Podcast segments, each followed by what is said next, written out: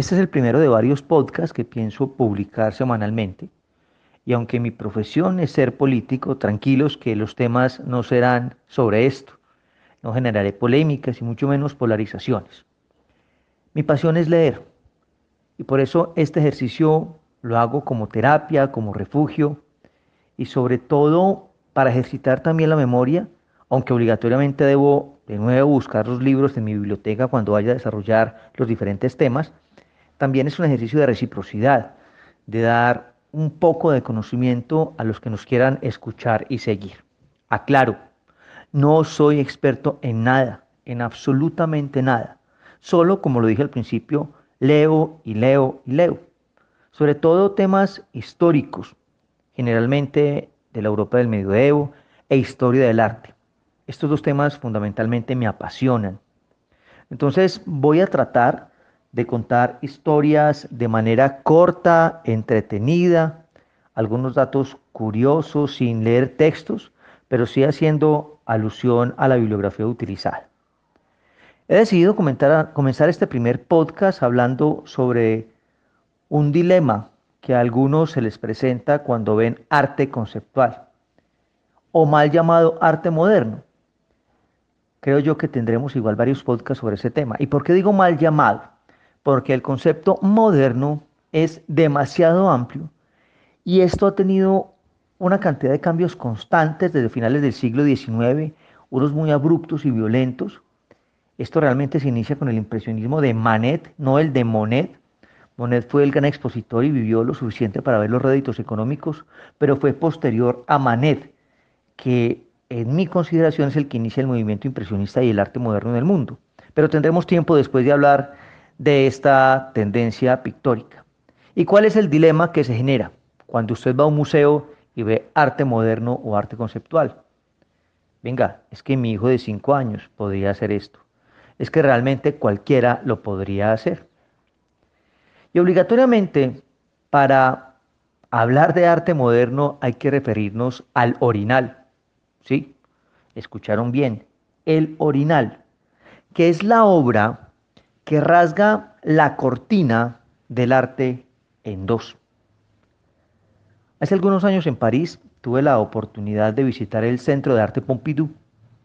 Solo fui por ver el orinal, creo que original, aunque hay copias también en el MoMA en Nueva York, en el Museo de Tokio, en Estocolmo. En total hay 15 en el mundo.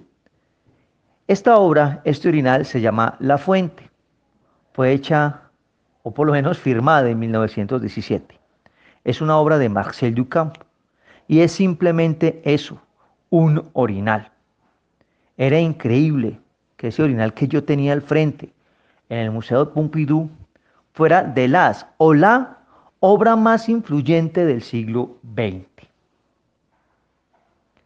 El artista con esta obra promete una premisa. Cualquier objeto puede ser elevado a la categoría de arte solo con dotarlo de los siguientes atributos. Uno, un pedestal. Dos, cambiarlo de ángulo. Y tres, una firma. Que en este caso Marcel Duchamp no firma con su nombre sino con un seudónimo, Mut. Y aunque aquí existe una versión de plagio que ustedes pueden encontrar en la historia alternativa del siglo XX de John Hicks. Es entretenido, pero siento yo que carece de algún valor. Pero ¿cómo se concibe esta obra? En 1917, Duchamp vivía en Nueva York.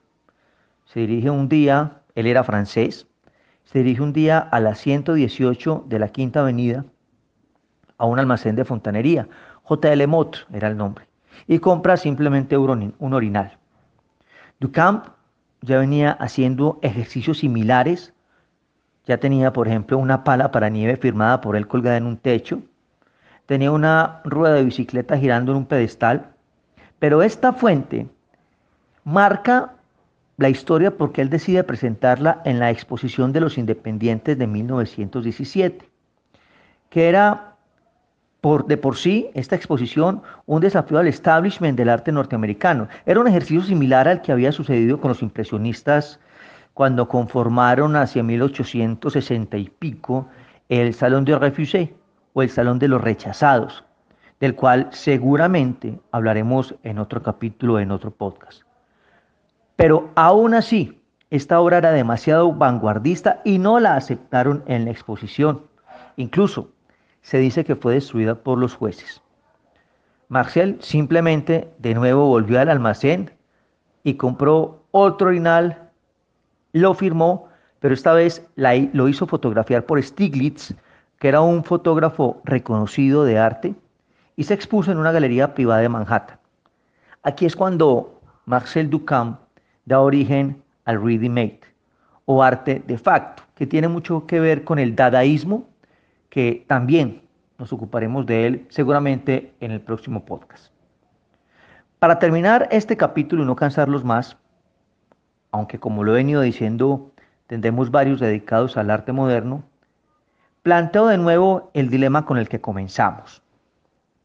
Tiene razón Duchamp e historiadores del arte como Gompertz, eh, donde dicen la idea es más importante que el medio, la filosofía está por encima de la técnica, es mejor ser irreverente que tener talento, llegando incluso a temas mucho más absurdos, como pinturas llamadas blanco sobre blanco. O le creemos y compramos más bien la teoría de la crítica de arte mexicana Abelina Lesper, donde ella afirma el arte contemporáneo es solo un fraude, aunque yo creo que ella en sus cuatro ensayos se refiere más particularmente al Dada y al expresionismo abstracto, pero también afirma que el arte moderno es una burla al sentido común y es un desprecio al talento o es simple retórica que quiere darle peso a una idea vacía. El mismo Dalí escribe en un libro que también le recomiendo, un libro que él hace más que en contra del arte moderno, en contra del arte moderno de Picasso, llamado Los viejos cornudos del arte moderno. Hace una crítica importante e interesante sobre este arte conceptual. Lo único cierto es que es desafiante y emocionante, créanme, ver un orinal y saber que cambió para siempre el mundo del arte, que no hay con qué pagarlo y que el contexto importa.